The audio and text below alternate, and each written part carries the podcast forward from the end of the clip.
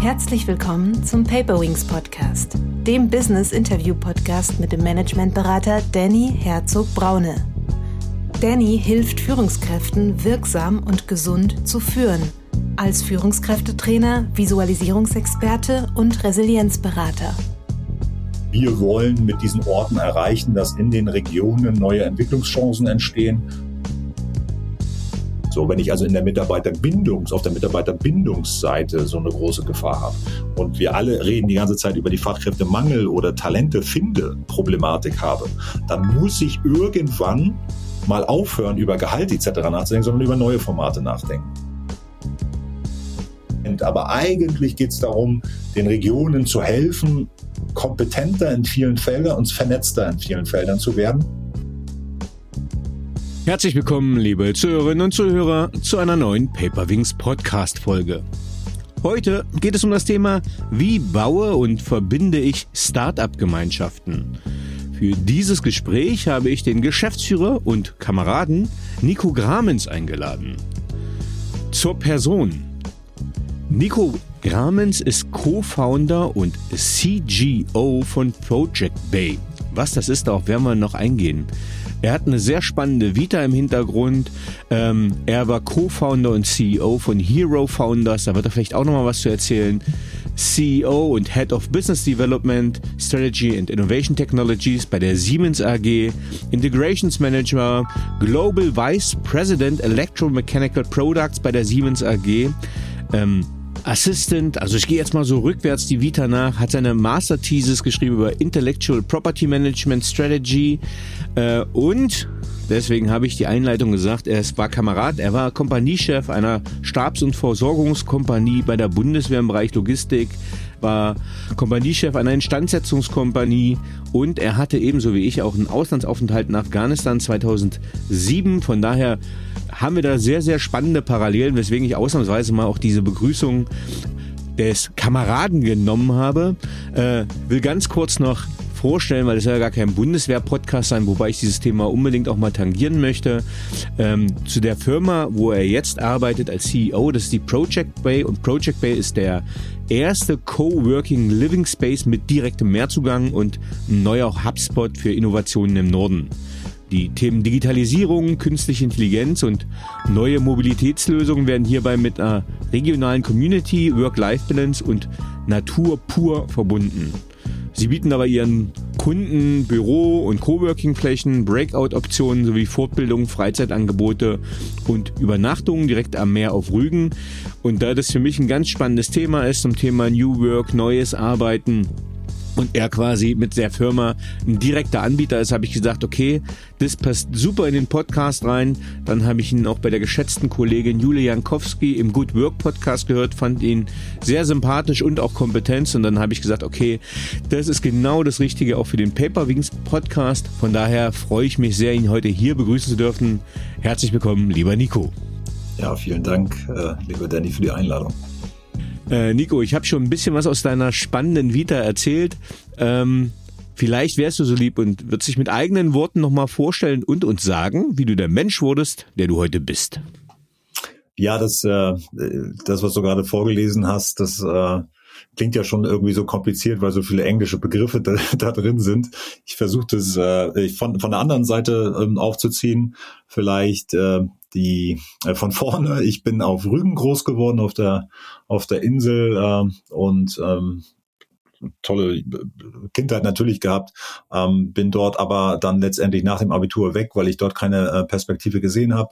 Aber auf dem Dorf aufgewachsen, am Strand aufgewachsen, also das, was viele als Sehnsuchtsort haben, da bin ich groß geworden, äh, fand das damals dann irgendwann auch ziemlich äh, langweilig, aber habe wirklich auch keine Perspektiven gesehen und deswegen äh, der nächste Schritt, was kann man dann eigentlich machen, wurde mir von meinen Eltern in die äh, Wiege gelegt, suchte was sicheres, äh, Jungen und äh, ja, verlass auf jeden Fall die Insel und äh, das wird später noch relevant. Das äh, ist tatsächlich etwas, was ähm, äh, ich äh, heute auch mit Project Bay lösen möchte. Das ist einer unserer zentralen Antriebe, unser zentrales Warum, dass wir tatsächlich jungen Menschen eine Perspektive geben, dass sie eventuell auch bleiben oder sich zumindest da in ihrer Heimat irgendwie einen Bezug finden. Ich bin damals weg, bin zur Bundeswehr. Das war nämlich genau das Kapitel, was Danny gerade schon gesagt hat.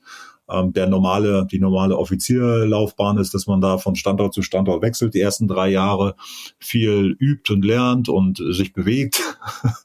und äh, dann äh, ist das tatsächlich so, dass man als Offizier dann irgendwann studieren geht. Das habe ich in Hamburg gemacht danach dann tatsächlich auch anfängt zu führen. Das äh, erste ist ja so ein bisschen üben und zuhören und dann nach dem Studium ähm, als Leutnant oder Oberleutnant dann zurückgekommen, ähm, dann tatsächlich auch die verschiedenen äh, Führungspositionen besetzt und das war dann am Ende auch so eine so eine Kompaniechefrolle. Ich habe durchs Wirtschaftsingenieurstudium dann meine Artillerierolle, also äh, indirektes äh, Schießen äh, mit Panzern, dann gewechselt in die Logistik oder Instandsetzung und äh, bin dort dann äh, unter anderem eben auch in Afghanistan gewesen 2007 und wollte genau und hatte da dann wie gesagt verschiedene Rollen auch bei der Bundeswehr. Bin dann letztendlich zu Siemens gewechselt, weil ich tatsächlich ähm, die die Sache in Afghanistan sogar noch länger gemacht hätte und als Lehrer da eingesetzt äh, oder gerne Lehrer geworden wäre für das Thema in Kabul, habe aber da so ein bisschen tatsächlich äh, mit dem starren Apparat äh, der, der, der Bundeswehr, ich da ein bisschen, bin ich ein bisschen kollidiert, äh, weil ich äh, dort eigentlich diese Aufgabe machen wollte, keiner anderer sie machen wollte und es trotzdem zu schwer war. Und da habe ich mir gedacht, dann gucke ich doch in Systeme rein, die diese Fähigkeiten vielleicht nutzen können. Bin dann zu, zu Siemens gegangen, ähm, wollte die Wirtschaft, die ich dann auch als am Ende mit einem MBA quasi auch nochmal diese Bundeswehrzeit letztendlich abgeschlossen habe, super dankbar bin für alles, was ich da gelernt habe, dann in die äh, zu Siemens gegangen und als Quereinsteiger war natürlich super ähm, unsicher, wie kann dann diese Zukunft aussehen, hatte da, glaube ich, viel Glück, als Quereinsteiger beim Assistenten vom CEO reinzukommen und dann schnell auch nach einem Jahr in diesen Assistentfunktion, Assistent der Geschäftsführung, so ist das ja so ein bisschen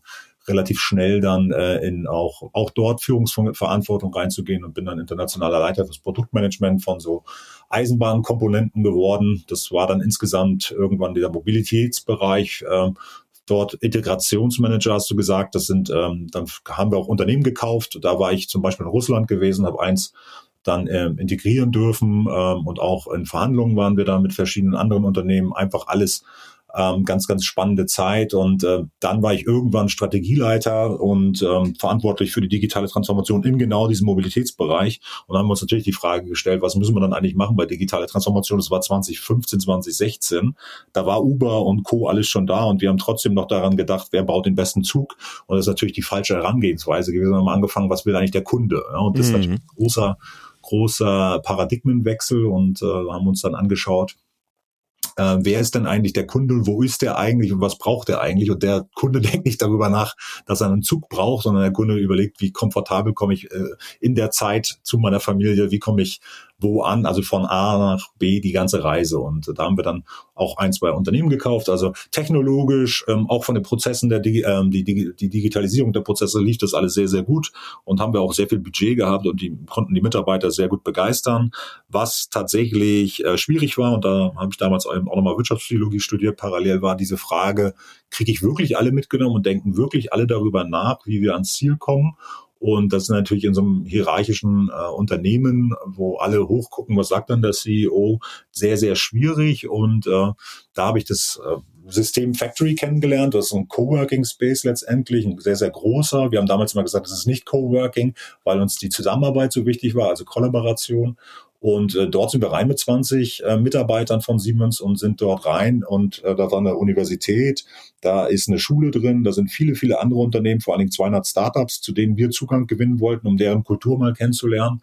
Und ähm, auch Künstler hier in Berlin. Und das war natürlich total spannend, dort auch teil zu sein, weil wir uns davon wirklich das neue Innovationserlebnis ähm, vor, ja, hatten gedacht, da werden wir irgendwas lernen, das, da kann der neue Lernort sein und den haben wir dort tatsächlich dann auch kennengelernt. Ich als Strategieleiter bin relativ oft da gewesen, auch wenn es nicht meine zentrale Aufgabe war, da auch wirklich zu sein habe viel, ähm, hat mich sehr inspiriert und habe gedacht, das ist wirklich ein Transformationsort hier.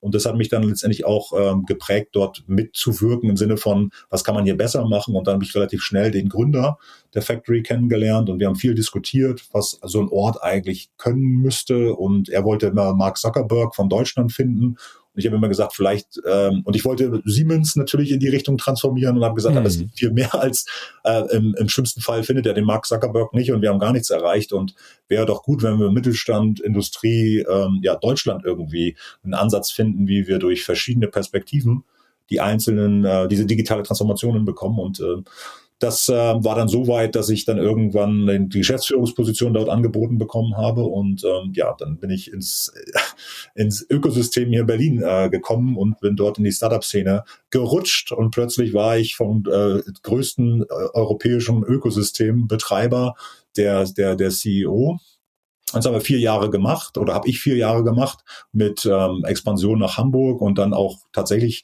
gemerkt, dass das mehr ist als einen Ort zu betreiben, sondern das ist Art, eine Art Regionalentwicklung. Und mhm. äh, warum? Weil all, all das, um was um dieses Gebäude herum passiert, letztendlich äh, die Leute in diesem Gebäude auslösen, die irgendwo wohnen, die irgendwie auch ähm, die Fragen stellen beim Bäcker an der Tankstelle etc. Also diese, diese Fragen, äh, läuft das alles so, wie es perfekterweise laufen kann oder gibt es andere Perspektiven darauf. Und ich mir immer gedacht, und jetzt sind wir wieder zurück bei dem, wo komme ich her? Sowas müsste eigentlich in alle starre, starren Systeme rein, dass man mehrere Perspektiven letztendlich auf ähm, auf die, auf äh, auch in den ländlichen Raum letztendlich hinbekommt, da wo ich herkam, ja, so dass Menschen sehen, dass sie selber Sachen beeinflussen können, dass sie selber Sachen gestalten können. Und ja, ähm, so ähm, bin ich heute da, dass ich sage, wir sind dann nach vier Jahren Factory bin ich, habe ich mich entschieden, ich muss irgendwie zurück nach Mecklenburg-Vorpommern. Ich muss irgendwie, ich bin jetzt 44, meinen Beitrag äh, auch leisten, was die äh, ähm, eigene Region angeht und haben gesagt, wir werden dort einen Company Builder mit ähm, mit mit äh, befreundeten ähm, äh, Leuten, die ich hier kennengelernt habe, aber auch aus der, aus, aus der Heimat oder aus Mecklenburg-Vorpommern, haben einen Company-Builder gebaut. Das ist quasi alles, was man braucht, damit man ein Startup bauen kann. Das reicht aber nicht, äh, weil die Theorie alleine, auch die Partnerunternehmen alleine reichen nicht, sondern es braucht Anlaufstellen für diese für diese, äh, für das Unternehmens, für, das Gründen von Unternehmen. Und das sind dann diese Gemeinschaftsorte, die wir jetzt mit Project B bauen.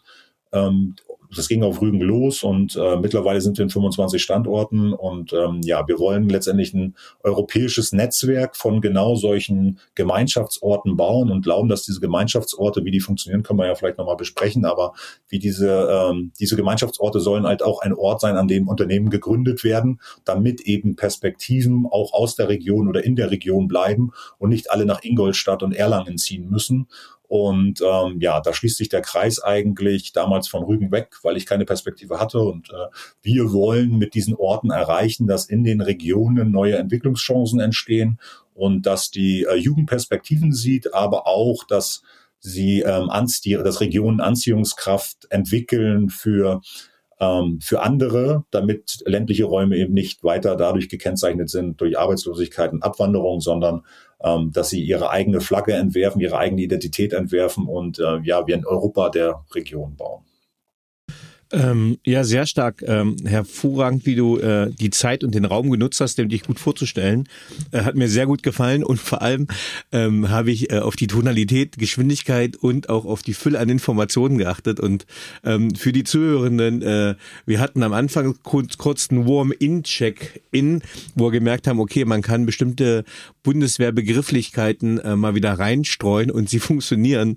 Und was mir eben aufgefallen ist aus der anderen Perspektive als Zuhörer, Hörer, dass er die Bundeswehr Vita relativ typisch äh, kurz, knapp, prägnant gemacht hat und dann, äh, ich sage mal bewusst, ein wenig werberischer den zweiten Teil. Ähm, das heißt, ich glaube, da sind da neuronale Strukturen, äh, die tatsächlich dann auch greifen. Ähm, tatsächlich, ich würde ähm, gern auf den ersten Teil nochmal eingehen, weil ähm, auf den Bundeswehrteil. Warum? Einfach, weil das jetzt gerade ein verbindendes Element ist. Ähm, ich glaube, dich hat es sehr stark geprägt, zumindest höre und merke ich das auch noch. Mhm. Und ich finde es für die Zuhörerinnen äh, vielleicht auch ganz interessant. Ich selber bin ja auch beim Mitteldeutschen Forum akademischer Offiziere, auch so eine Art Sektionsleiter mit, äh, hier so ein bisschen in der Diaspora in Würzburg. Das mhm. heißt, es ist nicht mehr ganz Mitteldeutschland, aber weil mein Herz noch so ein bisschen in der Region auch hängt und auch meine Familie, finde ich das ganz spannend. Und ich habe halt quasi auch erlebt, wie viele ehemalige Kameraden, die, mit denen ich die Laufbahn gemacht habe, und wir sind, glaube ich, auch nur ein Jahr weg. Ich bin ja jetzt, werde jetzt 43. Äh, ähm, ich glaube, du bist ein Jahrgang vor mir. Das heißt, du hast in Hamburg studiert. Ich habe an der Schwesteruniversität in München studiert. Mhm. Ähm, und was mich interessieren würde, ähm, also ich habe erlebt, dass äh, viele Kameraden sehr, sehr erfolgreich in der Wirtschaft waren oder sind, die die Bundeswehr aus vielen nachvollziehbaren Gründen verlassen haben. Ich selber bin immer noch Führungskräftetrainer als Zivilist bei der Bundeswehr. Das heißt, ich darf einmal im Monat an alle möglichen Standorte und darf so ein bisschen moderne Führung vermitteln. Was heißt das? Aber was wird, was mich interessieren würde, ähm, was hast du in dieser Phase der Bundeswehr gelernt? Was sind so die positiven Takeaways, die du für dich da mitgenommen hast? Ja, die Liste der positiven Takeaways ist also äh, mega lang. Ne? Also ich hatte diese, ich war in dem MBA-Programm, was ja auch eines der ähm, Angebote der Bundeswehr am Ende ist, äh, natürlich als Teilnehmer und dann irgendwann später ähm, auch als Mentor beziehungsweise so eine Abschlussjahrgangsrede mal da gehalten ähm, und wollte die nicht so früh halten, weil ich dachte, was will ich denn eigentlich erzählen aus meiner Erfahrung in der Industrie? Aber das, was du sagst und die gesellschaftliche Akzeptanz, da ist ja ganz, ganz wichtig, dass Menschen wie wir darüber erzählen, ne? welches mhm. sind genau diese Werte. Deswegen finde ich auch, wenn ich da so schnell drüber hinweg bin, ähm, da ist eine hohe Dankbarkeit, weil ich als introvertierter Abiturient ähm, da natürlich zwei, drei Sachen früher aus mir vielleicht herauskitzeln konnte, ähm, in die Verantwortung reinzugehen, immer wieder in die Verantwortung reinzugehen, dass es vielleicht irgendwann selbstverständlich ist, in die Verantwortung reinzugehen und ähm, ja, ja, Verantwortung zu übernehmen. Warum? Weil vorher bist du es immer wieder durch irgendwelche Situationen, würde die Leitung von irgendwelchen äh, Veranstaltungen, von diesen Schießübungen, was weiß ich was. Ne? Also immer wieder gibt es so ähm, äh, organisatorisch, ist, ist man sehr, sehr schnell in der Entscheidungsfähigkeit, also Entschlussfähigkeit. Man gibt ja immer noch diesen äh, Dreiklang, der mir nicht aus dem Kopf geht. Ne? Also die, die Lage irgendwie feststellen, sie beurteilen und einen Entschluss treffen. Das ist äh, total übertragbar und das äh, zeichnet uns aus. Und wenn man sich reflektiert, dann weiß man, manchmal habe ich vielleicht gar nicht alle äh, Lageinfos gehabt, ähm, und die äh, für meine Beurteilung äh, da eine Rolle gespielt haben. Und dann war mein Entschluss vielleicht zu früh, aber viel zu oft in der Gesellschaft treffe ich keine Entschlüsse. Mhm. Und deswegen, das ist, glaube ich, eine große, große Stärke, Entscheidungsfähigkeit äh, bei Offizieren, Ex-Offizieren. Ähm, ich habe festgestellt, dass natürlich wir jetzt in einer nicht mehr ganz so hierarchischen Gesellschaft sehr viele Netzwerkknotenpunkte haben in der Netzwerkgesellschaft und deswegen ganz, ganz wichtig, ich würde das entscheiden auf Basis dieser Informationen. Äh, welche Informationen gibt es noch? Welche Perspektiven gibt es noch? Aber diesen Prozess, diesen Entscheidungsprozess, den habe ich in der Bundeswehr gelernt. Und ich habe auch gesehen, was es bedeutet, wenn man schlecht äh, zu spät Entscheidungen trifft. Und das äh, das ist, glaube ich, ein ganz, ganz ähm, äh, großes Thema aus der Komfortzone heraustreten, ähm, Entscheidungen treffen, Verantwortung übernehmen. Ähm, viele, viele Themen, die die mit äh, Disziplin, absolut Disziplin, einer der, der Kernwerte, ähm, wo auch wieder nochmal gesellschaftlich dieser Kasernenschreier, dieses Kasernenschreier-Image vielleicht irgendwo herrscht. Das, was du gerade sagtest dem Thema Führung, ich glaube, es gibt nirgendwo so äh, durchdachte Führungsprinzipien, auch weil man wahrscheinlich gegen Vorurteile wirken will. Aber es ist also das beste Führungskräftetraining, was man sich vorstellen kann, weil es auch einfach passiert. Äh, das ist, äh, das ist passiert. Ähm, und ich glaube, dass die da ganz, ganz viele Sachen sind, die gerade im, im, im, im zwischen 20 und 30 ähm, wo man in der Wirtschaft diese Chance eigentlich noch nicht bekommt, wenn man nicht gerade selber gründet, diese Wirtschaft, äh, diese Situation nicht bekommt. Und äh, das ist toll bei der Bundeswehr. Und da nimmt man natürlich ganz viel mit und ist mit 27, 28, 29, deswegen fiel es mir auch sehr leicht, in diese Assistent- oder CEO-Assistent-Rolle ähm, reinzugehen ähm, weil ich einfach wusste, von der Reife her und von dem Durchdenken der Situation konnten die zum Teil 10, 15 Jahre älteren äh, Manager, die bei dem CEO da zu ihren Board-Meetings saßen, mit denen konnte ich auf Augenhöhe reden. Ja, und das äh, ist einfach, äh, auch wenn ich äh, aussah wie ein 27-Jähriger, hatte ich ein paar Situationen hinter mir, in denen ich beweisen musste, ähm, dass ich Verantwortung ja zum Teil eben auch fürs für das Leben meiner meiner meiner Soldaten übernehmen kann. Ja, du hast jetzt schon zwei Themen angesprochen. Auf den, das zweite Thema will ich gleich eingehen, weil ich das auch äh, als elementar empfinde. Aber vorher noch ein Begriff, den ich ähm, auch sehr wichtig finde. Äh, wir sind jetzt beides Preußen. Äh, Magdeburg hat, war mal die geheime Hauptstadt Preußens, äh, die zweite Festung, also gebürtige Magdeburger. Ähm, und äh, das ist der Wert Disziplin, äh, der so ein bisschen in Verruf geraten ist, wobei gerade der Drill ja auch äh, dazu geführt hat, dass die preußische Armee damals extrem leistungsstark war äh, weil sie Routinen hatte, Abläufe hatte, die ja, ich sage mal, im Tayloristischen dann auch nochmal ganz wichtig geworden sind. Ähm, aber auch gerade, ich glaube, jetzt, wenn das Thema Selbstständigkeit und äh, das hat ja wieder was mit Project Bay dann auch zu tun, Unabhängigkeit, mhm. wie wichtig ist für dich der Wert oder die Tugend oder die Fähigkeit der Disziplin? Es ist ähm, also ähm, schon absolut und ich, also äh, Reflexion ist, glaube ich, genauso wichtig, weil natürlich, ich glaube, jeder, äh, jeder arbeitet, der, der, der Ziel hat, hat, arbeitet irgendwie an einem gefühlten, äh, gefühlten Maximum. Ne? Sage, Achtung, ich will dahin.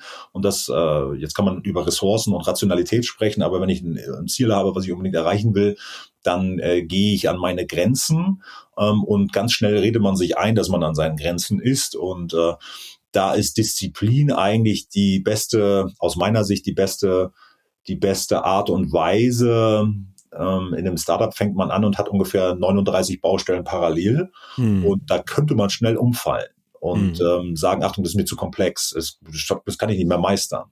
Wenn man sich aber eine Struktur schafft und immer wieder diszipliniert in die einzelnen Themen reingeht, also bei uns mit Project B ähm, haben wir sowohl für den, in die regionale Transformation, sowohl für Hotels, für B2B, B2C äh, Kunden, wir haben ganz, ganz viele Stakeholder, die alle Teil des Geschäftsmodells sind. Das heißt, man kann da auch schnell mal aufgeben. und da ist Disziplin halt wichtig und Struktur halt auch wichtig, zu sagen, nein, ähm, wie messen wir, dass wir vorwärts kommen? Wie oft gehen wir rein? In welcher Art und Weise steuern wir unsere Zeit? Dass wir tatsächlich jetzt nach sieben Monaten da 25 Standorte haben. Ne? Wie funktioniert das?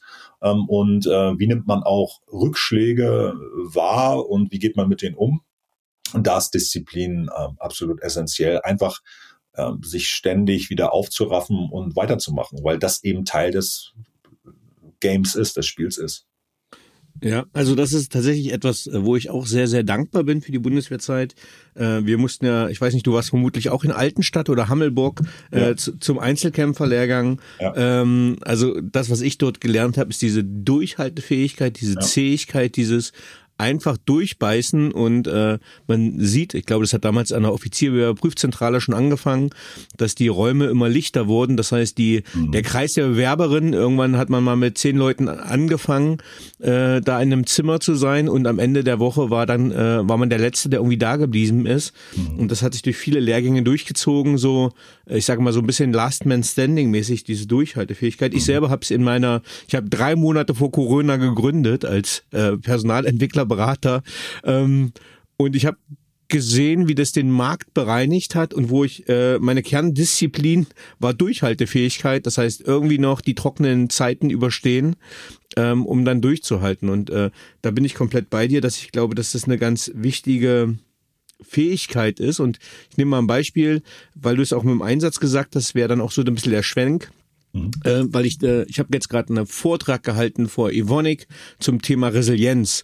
Mhm. Ähm, und da ging es auch darum, wie widerstandsfähig ist man. Ich sage bei all den äh, ähm, ähm, heftigen Erlebnissen, die ich selber, ich war bei der Quick Reaction Force, bei den schnellen Eingreifkräften als mhm. Panzerpionierkraft ähm, in Afghanistan eingesetzt, das heißt im Bereich Kunduz, Polikumri, Masai Sharif, das heißt, das war schon nicht erlebnisarm, ähm, aber tatsächlich hat mich die Wirtschaft eigentlich damals fast so ein bisschen in die Knie gezwungen, als ich Geschäftsbereichsleiter war und die Umstände dort.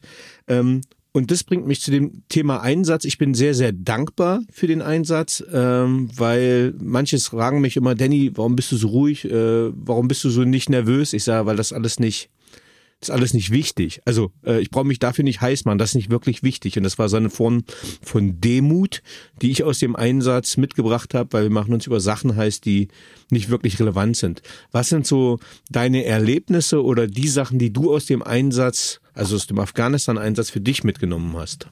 Finde ich gut, dass das bei, also kann ich alles nachvollziehen, was du sagst. Und ich finde es gut, dass es bei dir noch da ist, ne? diese, ähm, diese Relation. Ich weiß, dass ich damals zurückkam auf dem Parkplatz dann ähm, in den Bus sind wir eingestiegen, um nach Bostadt hochzufahren.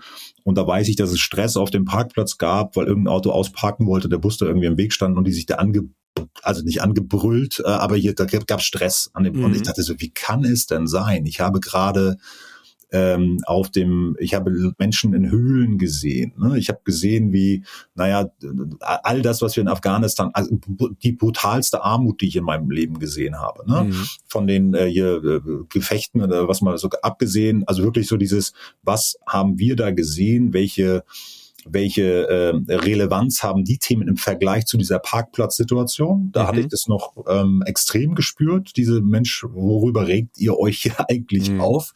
Ich muss aber sagen, dass man schnell wieder sich anpasst. Also es geht mir zumindest so, dass ich diese diese Momente nicht mehr so präsent habe. Was ich immer noch als Muster habe, ist, ähm, dann komme ich zum Einsatz, aber was ich immer noch als Muster habe, äh, durch diese Führungssituation, dass ich merke, wenn die Leute um mich herum, wenn mein Team um mich herum ähm, traurig ist, niedergeschlagen ist, dann führe ich und bin der die die Führungskraft, die dann die Stimmung in die andere Richtung entwickelt. Und wenn ich merke, dass alles gut ist, dann nehme ich mich zurück. Aber ich habe so genau dieses äh, das ist noch sehr, sehr in mir drin, dass ich merke, wenn, die, wenn das Team niedergeschlagen ist, dass ich dann richtig äh, den Sensor habe, Achtung, du musst jetzt, das ist jetzt deine Aufgabe. Mhm. Ähm, und also diese, diese Sensorik habe ich, die habe ich extrem. Ne? Das, zum Auslandseinsatz. Ich ähm, habe da auch zwei, drei Vorträge tatsächlich und das war eine gute Reflexion, weil ich ähm, auch tatsächlich ähm, also zu, zu, zu, zum Thema Resilienz, dieses ständige,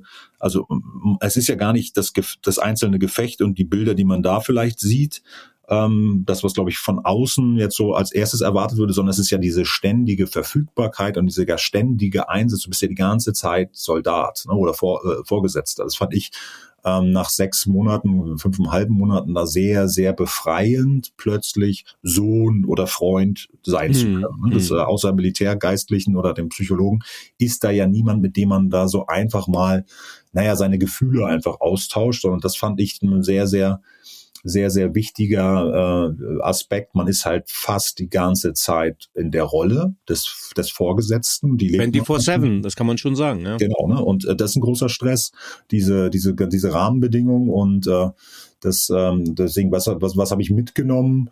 Ich glaube, die, also diese Relation, wenn ich die reflektiere, dann habe ich die.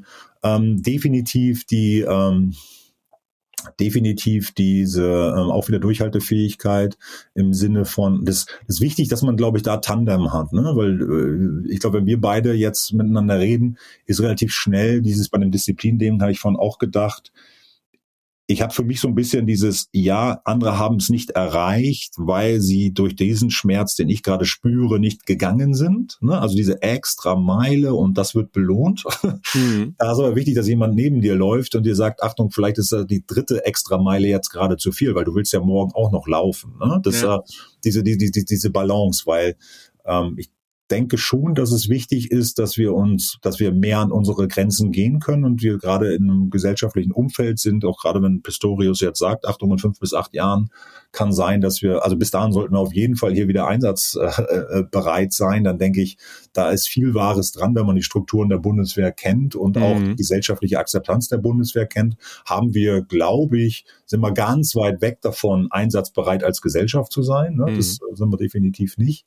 Und ähm, auch die, die Leistungsbereitschaft in der Gesellschaft ist, glaube ich, auch eine, eine andere. Und da muss man alleine den Diskurs mal führen dürfen. Und äh, da merke ich das schon schnell polarisierend. Also, und das tut uns gar nicht gut als Gesellschaft. Da sollten wir, glaube ich, viel mehr Gemeinschaft haben und einfach klar sein, okay, wenn das einer der Trajektoren nach vorne ist, dass das möglicherweise Szenario ist, dann hilft uns nur eins, ähm, ja, abhärten und, äh, und, und, und trainieren. Ne? Das äh, so unspektakulär das ist. Wir können das weiter verbal verweigern, aber ähm, das ist etwas, was ähm, auch so diese Durchhaltefähigkeit oder Leistungsfähigkeit, Verantwortung für viele Menschen zu übernehmen, das äh, tut uns ganz gut, wenn wir uns an den, an den Leuten, die wir um uns herum haben, ähm, orientieren und das wieder anerkennen und wertschätzen, die Leute, die, die leisten.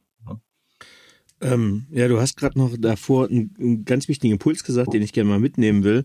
Der ist mir aber jetzt erst wieder ähm, in Erinnerung gerufen, weil ich erinnere mich, dass mitten im Einsatz wurde mein Stellv oder ist mein Stellvertreter heimgeflogen, weil sein Sohn achter Geburtstag hatte. Mhm. Äh, und das war völlig ähm, richtig, das war gut wichtig, auch für ihn. Ähm, und der ist halt wirklich aus dem Einsatzgebiet äh, im Einsatz mit einem Hubschrauber nach Masa Sharif und dann heimgeflogen. Mhm. Und ähm, da habe ich gemerkt, okay, äh, jetzt fehlt was und das ist genau, was du gesagt hast. Ne? Das war mein Stellvertreter, mein Hauptfeldwebel, der war nicht mehr da und ich wusste, okay, jetzt liegt alles auf deinen Schultern, du kannst nicht mal dich zurücklehnen. Und da ist mir eine schöne Analogie eingefallen. Ähm, also ich habe jetzt auch wieder einen Geschäftspartner, wo es einfach schön ist, wenn man sich auch mal kurz zurücklehnen kann in einem Kundenprojekt, wo man sagen kann, okay, wer anders zieht gerade weiter. Ja. Und dieses, dieses schöne Bild, äh, das hat mir letztens ein Freund gesagt, hat gesagt, naja, Danny, ein Pferd kann eine Tonne ziehen, ähm, aber wenn du zwei Pferde hast, dann ziehen die nicht zwei Tonnen, sondern die ziehen zweieinhalb Tonnen. Ne? Also das heißt, diese Kraft wird nicht einfach addiert, sondern die verstärkt sich durch Synergieeffekte. Und das ist vielleicht auch ähm, Punkto Kameradschaft in der Führung. Ich, ich sage auch immer, Führung macht einsam, deswegen habe ich auch ein Herz für Führungskräfte. Klingt ein bisschen klischeehaft, aber wenn man in dieser Position war, der Führung, der einsamen Führung, ich glaube, dann ist man dankbar, wenn man einen Sparringspartner auf Augenhöhe hat ist übrigens äh, ein Thema, das finde ich, also ja, und ein Thema, weil du, weil du das Thema Kameradschaft angesprochen hast. Das ist das Thema, was man kaum vermitteln kann, wenn man es nicht kennt, persönlich kennt. Das ist wirklich eines der Themen, äh, weil wir auch so verschworen zurückgekommen sind, was auch äh, Downsides hatte oder äh, mhm. Schwächen hatte, weil wir natürlich kaum motiviert werden konnten durch Einsatzsimulation als Truppe, als Kompanie. Mhm. Weiß ich, sind wir zurückgekommen, da passte kein Blatt zwischen uns als, als, als Kompanie, als Team. Äh, jeder hatte seine Rolle, musste sie keinem beweisen, jeder wusste, was der andere kann, hat äh, füreinander eingestanden. Wir waren so pech und wir waren wirklich als Kompanie ähm, sehr gut in den Metriken. Also das, was wir erreichen konnten, das wussten wir, dass wir das, weil den Anspruch hatten wir natürlich als Offiziere auch. Und dann trotzdem in diesem vertrauensvollen Zusammen, das war also wirklich, das war das, äh, diese Kameradschaft erreichst du nicht, wenn du natürlich nicht so lange gemeinschaftlich irgendwo unterwegs gewesen bist. Und das Level, ich weiß nicht, ähm, ob man das irgendwie so als äh, Schablone oder als North Star irgendwo hinlegen muss. Ich kann nur sagen, mit dem Team habe ich gedacht, kann ich alles erreichen. Und das ist etwas, wenn du das als äh, in, in die Wirtschaft übertragen kannst, äh, und das funktioniert eben nicht mit so einem dreitägigen äh, Team, äh, Teambuilding-Konzept oder so, ähm, aber das kann man sehr, sehr schwer verstehen und das kriegen wir hier verbal, glaube ich, auch schwer rüber im Podcast.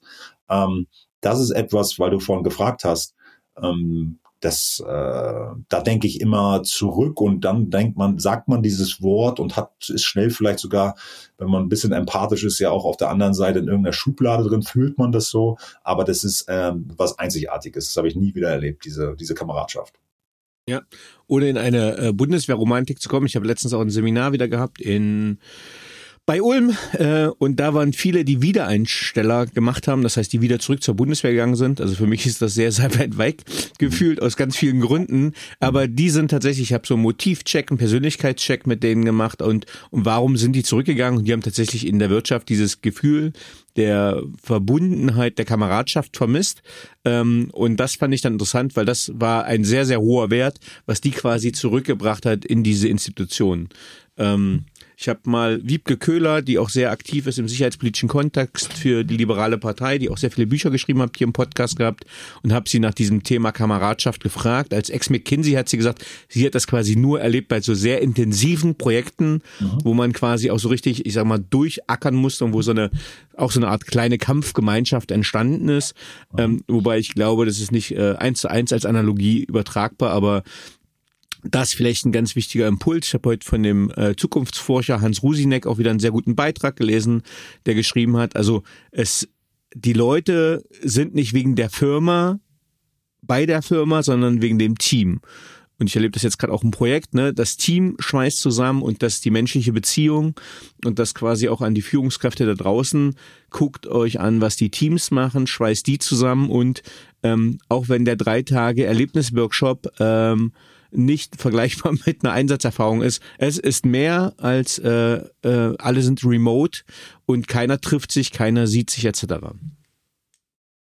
100 Prozent. Ich meine, das äh, ist ja, also dann sind wir, ich weiß nicht, ob wir schon bei Project Bay sind, aber ich gestern ich, hat, ich habe jetzt, die, ich hätte jetzt die Überleitung, ich, genau, ich kann dir die Überleitung bauen, denn ihr habt auch Teamangebote. Die sind der Einstieg. Äh, äh, vielen Dank. Die, äh, ich gehe gerne über die Brücke. die, äh, das ist eigentlich das Kennenlernen des Formats, ne? weil wir sagen, Achtung, fang halt, steige halt ein, du machst doch sowieso dein Offside, also hybrides Arbeiten, glaube ich, ist ne, so ein bisschen der, der Schlüssel zu sagen, warum, ich muss mich gar nicht regelmäßig, also ich muss mich regelmäßig treffen, aber doch gar nicht im klassischen Office, also kann doch immer die Umgebung da verändern, dann habe ich auch immer wieder andere Impulse, korreliert ja so ein bisschen Perspektivvielfalt mit dem Ort, den ich habe da ähm, wenn ich immer am klassischen äh, Headquarter mich treffe, ist das sicherlich heimelig und gut. Aber äh, wenn ich dann doch diese Treffen mache, kann ich die auch woanders machen. Und da haben wir gesagt, wir machen so drei Schritte und der Einstieg ist, mach doch dein äh, Team Vacation, Team Building gerne bei uns. Der nächste Schritt ist dann, mach doch deine, dein Meilenstein, dein Onboarding, dein, äh, dein, äh, deine, deine finale Phase des Projektes äh, in einem Ort, an dem du konzentriert, nicht 27 andere äh, Corporate-Projekte, sondern konzentriert an der Angebotserstellung arbeiten kannst mit 15 Leuten. Du kommst abends nicht nach Hause und bist ganz, ganz negativ für deine Familie, sondern du bist fünf Tage volle Kanne konzentriert an diesem Thema. Wir nennen es Bootcamp, ja, passt auch wieder in unseren Kontext mit rein. Ähm, und hast aber bist an einem schönen Ort, an dem du Stress, also du hast eigentlich vollen Workload auf der Arbeitsseite und auf der anderen Seite hast du stressreduzierend ähm, den Spaziergang, äh, meinetwegen am Berg oder eben am Strand. Äh, du hast äh, äh, Ernährung wird sichergestellt, du hast zum Teil well, du hast Wellness und Sport, du hast also du hast die stressreduzierenden Elemente versus die äh, den hohen Workload und das schreit natürlich nach hoher Produktivität. Ne? Und das zu sagen, ist das zweite Element, um dann festzustellen, und da wollen wir eigentlich hin, dass wir sagen, was wäre, wenn du deinen MitarbeiterInnen anbieten kannst, dass sie jeden Monat von woanders arbeiten. Und zwar dieses woanders sind die schönsten Orte von Europa. Und dann kannst du vielleicht wieder ähm, Talente bekommen, die sonst nicht zu dir gekommen wären, wenn du die Möglichkeit bietest, einen Monat auf Rügen, dann den nächsten Monat ähm, auf Sylt, dann auf die Wartburg, dann nach Kitzbühel. Und was wir, was uns wirklich wichtig ist, dass du da dieses, dass du da nicht alleine bist, deswegen, dass wir die Communities eben kuratieren und dass du dort auch regional integriert äh, wirst, ja? dass du also Teil dieser Gemeinde werden kannst oder beziehungsweise dich mit deinem Wissen auch einbringen kannst. Deswegen empfehlen wir eigentlich mindestens drei Monate zu bleiben, aber insgesamt ist die Möglichkeit auch da einfach äh, für ein Jahr, zwei Jahre einfach alle drei Monate von woanders zu arbeiten. Da wollen wir eigentlich hin. Warum? Und deswegen bin ich gerade drauf gekommen, weil du das Thema äh, Teams und Teammotivation gesagt hast. Die McKinsey-Studie, die jetzt gerade rausgekommen ist, sagt eben 39 Prozent der, der, der Befragten werden in den nächsten drei bis sechs Monaten kündigen.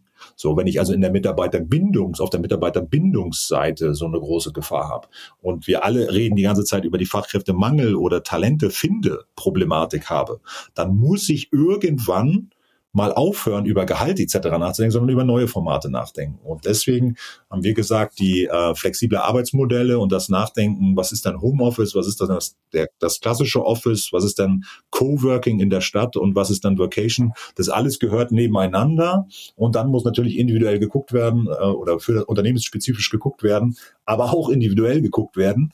Ähm, was ist das äh, äh, richtige Konzept, um eben diese beiden großen Säulen, Talente finden und binden, ähm, zu bewältigen. Und das haben, sind viele im, in, in so einer Unsicherheit drin, die durch die Pandemie natürlich ein bisschen kreiert wurde. Und da gibt's eigentlich wenige, wenige klare Antworten im Sinne, so musst du's machen von außen, sondern es gibt eher so eine methodische Herangehensweise, wo man sagt, Mensch, wenn du dich so annäherst und die MitarbeiterInnen mitnimmst und äh, diese möglichen äh, Optionen abhakst, also Benefits äh, und, und Workplace und wie gehe ich mit Flexibilität um und individuell, wie gehe ich auf den einzelnen Mitarbeiter dann ein, dann kannst du, hast eine hohe Wahrscheinlichkeit, dass du auch attraktiv nach außen bist, wenn du Leute finden willst, und dass du aber vor allen Dingen die äh, MitarbeiterInnen, die du hast, ähm, so, loyal zu dir machst. Ja, das, ähm, da sind wir, sind wir jetzt in einem Bereich, wo wir glauben, dass wir mit äh, Project B da auch ähm, helfen können. Ähm, ja, du hast es sehr schön beschrieben. Äh, ich würde für die Zuhörerinnen einfach mal spiegeln. Ich habe mir dieses Jahr quasi das erste Mal selber eine Vacation in Anführungsstrichen gegönnt, weil gegönnt ist nur in Anführungsstrichen, weil finanziell äh, war das sogar günstiger. Ich gebe das Beispiel, ich habe mich mit meinem Geschäftspartner, der in Berlin sitzt, und einer Geschäftsfreundin, die in Köln sitzt, treffen wollen. Von Würzburg aus wäre das quasi irgendwo in der Mitte vielleicht noch der Harz gewesen, aber äh, Köln, Berlin, Würzburg wäre alles relativ teuer gewesen. Wir haben tatsächlich dann uns für äh, eine, eine Insellösung, wir sind auf äh, ähm, auf einer griechischen Insel Korfu dann gewesen. Und tatsächlich, was ich ähm, da sehr geschätzt habe, man hatte wirklich die Freizeitaktivitäten als Möglichkeit, man hatte die intensiven Arbeitsphasen, äh, ich sage jetzt mal 10 bis 16 Uhr, ähm, dann aber auch durchgeballert ähm, und dann wieder abzuschalten. Und das war für mich so die perfekte Mischung. Äh, Punkt eins, es war viel kostengünstiger äh, als wenn man jetzt in einer Hauptstadt oder so das gemacht hätte. Es war viel erholsamer und gleichzeitig hat es das Team auch zusammengeschweißt. Ähm, was sind denn, ihr habt auch eine sehr schöne Webseite, äh, und ihr habt ja auch, du hast schon ein, zwei Locations gesagt. Vielleicht kannst du mal ein bisschen was zu den Locations sagen. Äh, wie kann ich mir das vorstellen, wenn eine Firma jetzt sowas zum Beispiel für Team Locations sucht oder äh, was bietet ihr an? Was habt ihr im Portfolio und wonach sucht ihr das auch aus? Also die ähm, die, was man ja als Konzept vielleicht kennt, und du hast jetzt gerade schon der Unternehmenskontext, da genau da wollen wir rein, ne, so wie ihr es gemacht habt, zu dritt, diese Entscheidung zu treffen. Ähm, und dann wäre uns wichtig, das, was ihr auf ähm, Kofuda erlebt habt, in der Qualität, dass ihr sicher seid, dass es beim nächsten Mal wieder so ist. Ne? Und das ist ja so, es ist ja sehr individuell von deiner Recherche oder eurer Recherchearbeit und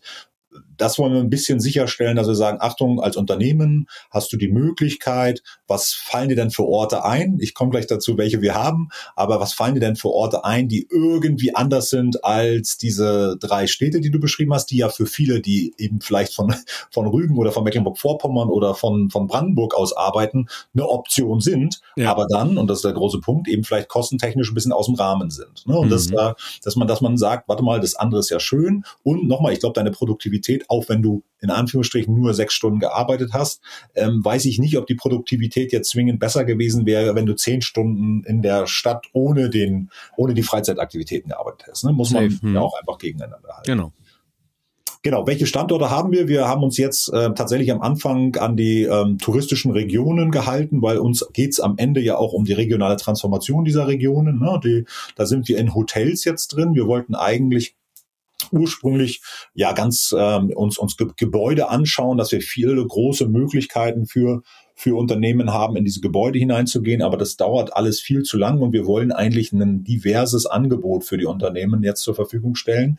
Deswegen sind wir in hochklassigen Hotels in touristischen Regionen drin und bieten dort einen Ort, an dem du in der professionellen Arbeitsumgebung einfach arbeiten kannst, mit deinem Team auch arbeiten kannst. Also es gibt einen Community Space, der von uns quasi eingerichtet ist und ähm, wo wir auch einen Community Manager haben.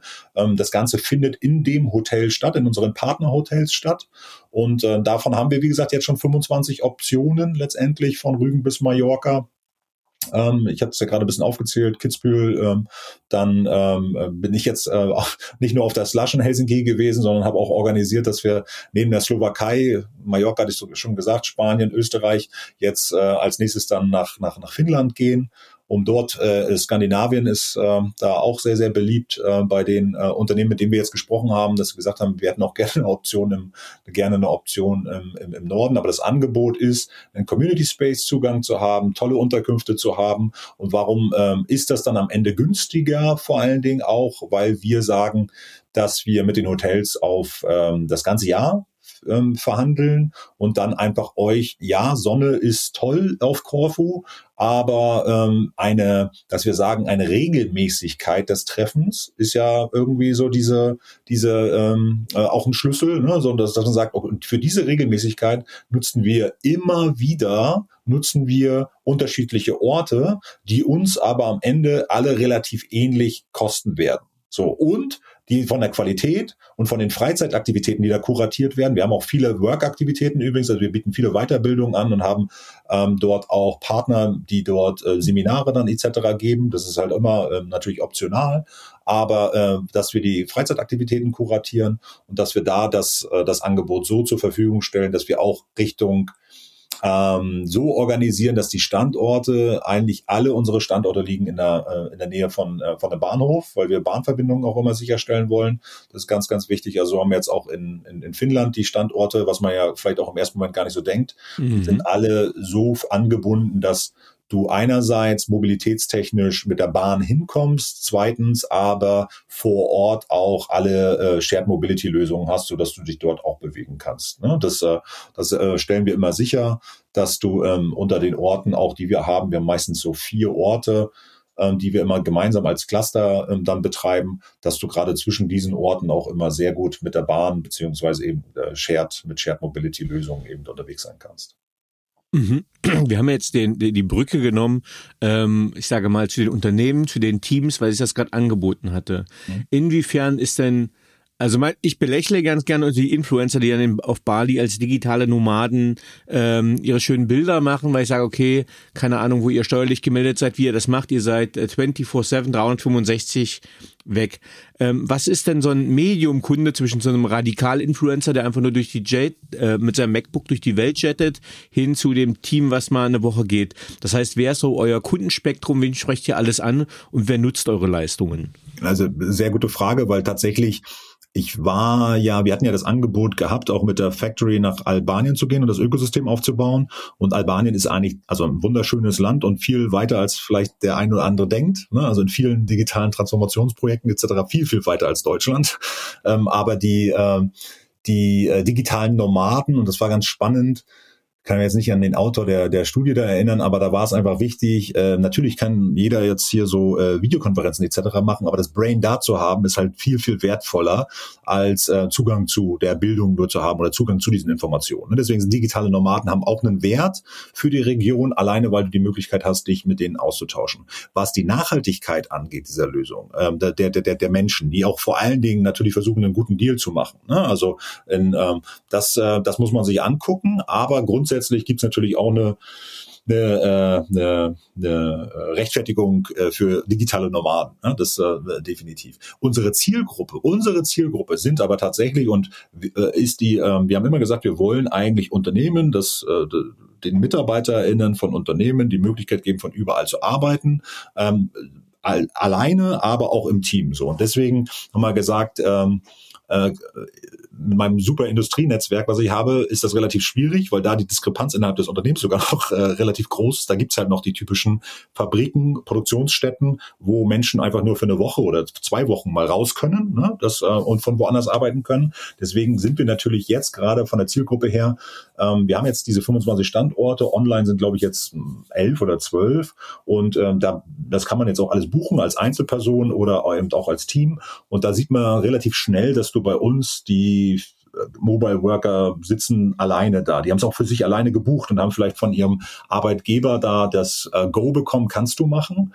Äh, und wir wollen eigentlich dahin, dass es so ähnlich wie bei Jobrat etc. ist, so dass du eigentlich in persönlich äh, im äh, Personalgespräch darüber sprichst, im Entwicklungsgespräch darüber sprichst, wo geht eigentlich die Welt hin, äh, was möchtest du eigentlich machen, ähm, wieder mehr Gehalt, bei Inflation ja jetzt gar nicht so eine ganz blöde äh, Frage, oder welche Benefits gibt es noch? Und wir zahlen dir auch anteilig, dass du jetzt eben jeden Monat von woanders arbeiten kannst. Die Branchen, die wir da haben, sind wie gesagt Finanzdienstleistungen, Medien, Software, IT natürlich ganz, ganz typisch als Projekte, weil sie einfach sich differenzieren wollen von den anderen Arbeitgebern und sagen, Achtung, ich helfe und werde die 50 Prozent dieser Membership, wir bieten also Membership-Angebote, wenn du Teil der Community bist, ist es auch viel einfacher einfacher, auch digital an der äh, Community teilzunehmen, aber dass du eigentlich diese typischen Remote Work Branchen hast, die hybrid sich häufig treffen, ne, aber sagen, Achtung, wenn ich hier bei dir anfangen soll, liebe Beratung, Beratung ist ein super Beispiel dafür, mhm. dann äh,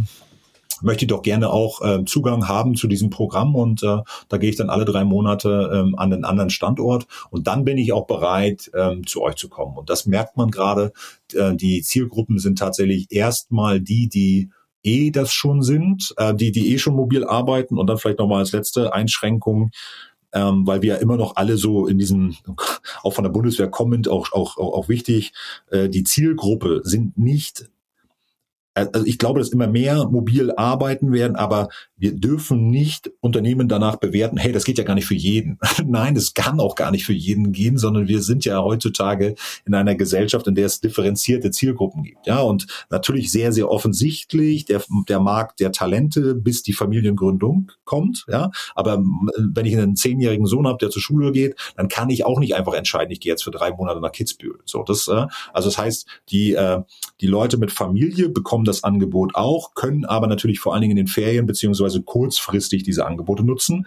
Diese Longstay-Angebote funktionieren für, für Leute bis zur Familiengründung und, das Interessante, die hatten wir nicht auf dem Ticker, alle Experten, ExpertInnen, die quasi, wo die Kids aus dem Haus sind und die gesagt haben, Mensch, die ersten links und rechts von mir werden langsam krank. Ich weiß gar nicht, ob ich hier in diesem Konzern noch länger bleiben will, weil ähm, ich habe noch gar nichts gesehen von der Welt. Also ich habe hier immer, bin hier immer am Schuften, ich weiß so viel, äh, ich mache jetzt eine kleine Beratung auf und ähm, aber ich bleibe hier in diesem großen Unternehmen nicht mehr, weil ich mein Partner, meine Partnerin, ich wir wollen noch was erleben. Also wir sind jetzt diejenigen, die jetzt alle drei Monate von woanders arbeiten. Das ist eine, das ist eine Zielgruppe, die hatten wir gar nicht so auf dem Ticker, ist aber fürs Unternehmen natürlich total wichtig. Wie kann ich diejenigen, die jetzt sagen, hey, uh, Work-Life-Balance, ich bin, ich bin mal weg oder ich gehe in Altersteilzeit oder so, wie kann ich die eigentlich ähm, ans Unternehmen binden und sind wir mal ganz ehrlich, das ist jetzt nicht so legal, ähm, ähm, ähm, wo wir sagen, Achtung, das ist jetzt schon alles geregelt und das sind viele von den Themen bei Vacation sind nicht geregelt,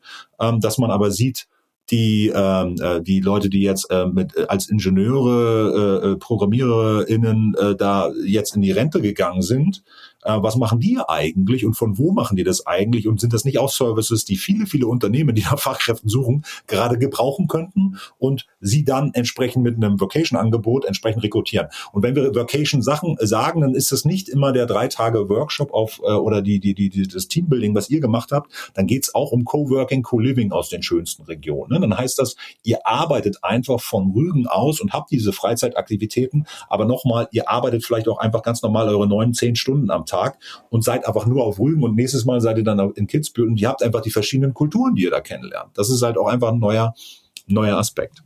Ja, also äh, du hast das, äh, du hast meiner Frage schon vorgebaut, weil ähm, ich habe mich in bestimmten Konstrukten gerade nicht wiedergefunden, ja. ähm, weil ich sage, okay, ich gebe mal so ein äh, stereotypes Zeitband jetzt mit äh, Leute 30 bis 50, die quasi so ähm, dann Familie gründen. Also als Berater bin ich natürlich auch viel unter der Woche unterwegs, aber wenn ich natürlich jetzt ein Wochenende oder so dann noch äh, weg wäre, hätte ich natürlich ein familiäres Thema. Ähm, von daher bin ich da raus, aber genau was du gesagt hast, hat äh, bei mir ist in Resonanz gegangen. Ich habe eine äh, Bekannte, die quasi jetzt so äh, Anfang 50 ist, auch in Beratung, Coaching unterwegs, die quasi mit ihrem Mann äh, durch Deutschland tourt mit ihrem Wohnmobil ihre ganzen Sachen online macht und die jetzt genau das, was du gesagt hast, äh, Punkt eins äh, ist eine Zahlungsfähigkeit da. Ähm, Mhm. Auch wenn das nicht der entscheidende Kriterium ist, aber die wäre jetzt so ein bisschen aus dem Fokus geraten, weil man so die hippen Influencer sieht, aber genau, die ja. sagt, ich habe alles Zeit, ich habe Geld, ich kann mobil arbeiten und die jetzt wirklich äh, mit dem Wohnmobil rumtourt und von unterwegs ihren Job macht und ähm, dann sich auch mal, wenn es irgendwo schön ist, dann äh, in Anführungsstrichen ja niederlässt. Mhm. Ähm, wie sind denn eure ähm, äh, durchschnittlichen Buchungszeiten? Also was ist denn so, wo man sagt, okay, du hast nämlich Co-Living ist ja nochmal was anderes als Co-Working. Da sollten wir vielleicht auch nochmal hingehen. Ja. Äh, wer lässt sich in so einer Community nieder? Wer fühlt sich wo, wann, wie wohl? Und ja, wie lange setzt man sich da fest, in Anführungsstrichen?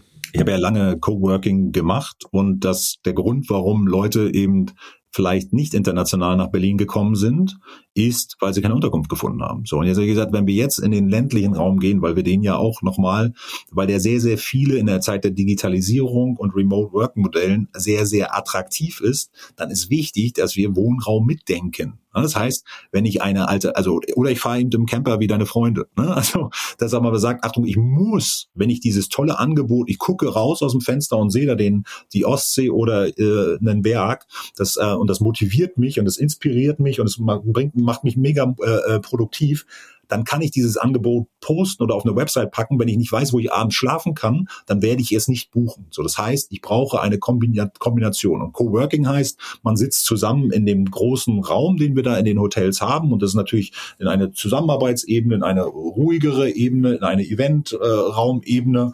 also verschiedene Arbeitstiefen, Arbeitsmodelle sind da durchdacht. Die sind überall relativ ähnlich aus. Ähm, das ist Coworking. Wir arbeiten also zusammen mit vielen verschiedenen Perspektiven. Da sitzt der Freelancer, da sitzt der Mitarbeiter von äh, Deloitte, da sitzt ähm, äh, noch äh, lokaler in einem regionalen Unternehmen Programmierer. Das haben wir alles, das ist alles da. Und jetzt, was heißt Co-Living? Co-Living heißt, ich ähm, habe entweder diese Zahlungsbereitschaft, die du gerade gesagt hast, und kann mir sogar nebenbei erlauben, wir haben eine Membership, die geht, das sind zweieinhalbtausend Euro, wo wir sagen, Mensch, da hast du die Unterkunft und da hast du das Hotel, äh, da hast du das Hotelzimmer ähm, äh, mit drin, das ist dein eigenes Zimmer dann und du kannst dann hast du Zugang zu einem Community Space und ähm, eben zu unserer digitalen Community. Du kannst aber auch, und das ist das, der Aspekt Co-Living, wir haben auch viele Apartments und Apartments heißt, ich habe zwei oder drei drei Schlafzimmer und dann nehme ich ein Schlafzimmer in einem großen Apartment. Und dann habe ich automatisch da ist es äh, sehr, sehr sinnvoll, bevor ich dann quasi an den nächsten Standort gehe, dass man sagt, Achtung, du hast die Möglichkeit, die Lösung günstiger zu kriegen, indem du eben aussagst, du hast das Schlafzimmer und ihr teilt euch, und da kann man eben auch sagen, du hast dein eigenes Bad, oder ihr teilt euch ähm, diesen Gemeinschaftsraum nur, oder ihr, also was man sich dann teilt, ist dann individuell auch nochmal eine, eine, eine, eine Ebene, aber Co-Living heißt, bei der Unterkunft kann ich das auch gemeinschaftlich machen. Ne? Und da kommen wir dann wieder, ist das natürlich etwas für das vielleicht jüngere Segment, das korreliert natürlich da, weil wir sagen, Achtung, das ist ein bisschen preisbewusster. Und auf der anderen Seite sagt man, naja, aber trotzdem zweieinhalbtausend Euro meine Wohnung in Berlin, Würzburg, Co. war äh, deutlich drüber, wenn ich äh, Miete, Arbeitsplatz etc., äh, wenn ich ähm, Bus, Bahn, Öffis und Co., wenn ich das alles ähm, auch noch addiere, haben wir gerade im Handelsblattartikel stand gerade 1, äh, 1800 Euro ist der Durchschnittspreis. Ne? Und dann sieht man einfach, mein alternatives Lebenskonzept ist jetzt und deswegen packen wir die Sachen wirklich, wirklich zusammen und deswegen ist das ganze Thema auch ein blauer Ozean. Und deswegen brauchen wir auch ganz wichtig Sichtbarkeit, weil wir ganz viele äh, Use Cases, Anwendungsfälle damit haben. Ne? Und deswegen sehen, Achtung, für, wenn du jetzt fragst, für Unternehmen ist es halt der Prozess, deswegen in drei Schritten mal ein Event dort zu machen und dann zu überlegen, ob ich nicht Teile von meinen Projektteams dort ähm, auch immer wieder ähm, habe, aber eben auch jedem Einzelnen die Möglichkeit zu geben, Teil dieser Community werden zu wollen. Und wer ist dann da mein Average, der ähm, deswegen haben wir einen, einen bunten Mix ähm, und haben aber eher die, ähm, und das wollen wir auch, ähm, die Leute, die vor allen Dingen äh, wo von denen wir wissen, man bewirbt sich bei uns auch, von denen wir wissen, was sie einbringen können, damit wir sie auch fragen können, hast du vielleicht Lust, dein Mobilitätswissen von First Mile, Last Mile, also Shuttle Services äh, mit E-Cars, äh, den, den Businessplan, hast du vielleicht Lust, das in die Gemeinde einzubringen? Ne, das, oder du hast Energiekonzepte, ähm, hast du gemacht bei Vattenfall. Hast du vielleicht Lust an dem äh, Abend, das ist ja nicht der Gemeinderatssitzung, sondern wir sagen dann wirklich, es sind relativ ähnliche Themen an allen Standorten, weil die, das sind touristische Regionen, die meistens monosektorisch aufgebaut sind. Und du lässt dann dein Wissen einbringen oder als Beraterin hast du da äh, viele Möglichkeiten, dein Wissen einfach einzubringen. Und wir moderieren damit es nicht wie der Zeigefinger oder so altklug, oh, jetzt kommt hier die Städterin und erzählt uns was, das wollen wir gerade nicht, sondern wir wissen, dass auf der Stadtseite genauso ein Defizit da ist, was durch die ähm, durch die durch die äh, ländliche Seite, durch die regionale Seite natürlich, äh, so dass beide letztendlich diese Interessen austauschen. Und deswegen ist der der Average ist so, dass wir sagen, Unternehmen sind so zu 70, 60 Prozent äh, dort vertreten, also MitarbeiterInnen von Unternehmen. Und dann haben wir äh, Freelancer so eben äh, ja, 30, 40 Prozent. Ja, äh, super, danke, dass du es nochmal so ein bisschen aufgeschlüsselt hast, auch wie das Community Building ist.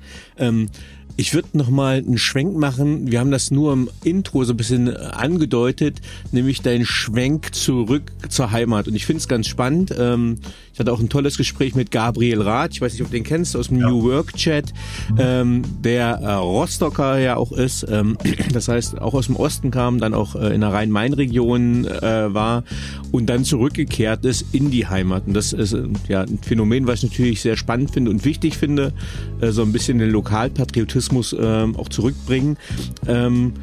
Wie ist das mit dir mit Rügen gewesen? Ich erinnere mich nämlich, ich habe äh, auch was gehört, äh, als ich den Podcast gehört hat, Richtung Prora. Ich weiß früher Prora, äh, ich war noch auf Techno-Feiern da an diesem ehemaligen KDF-Werk, KDF äh, Seebad Rügen. Ich habe am Wochenende meinen Schwiegereltern erzählt aus der Oberlausitz, ähm, die das äh, Gebiet natürlich auch kennen, das ich nicht heute hier habe.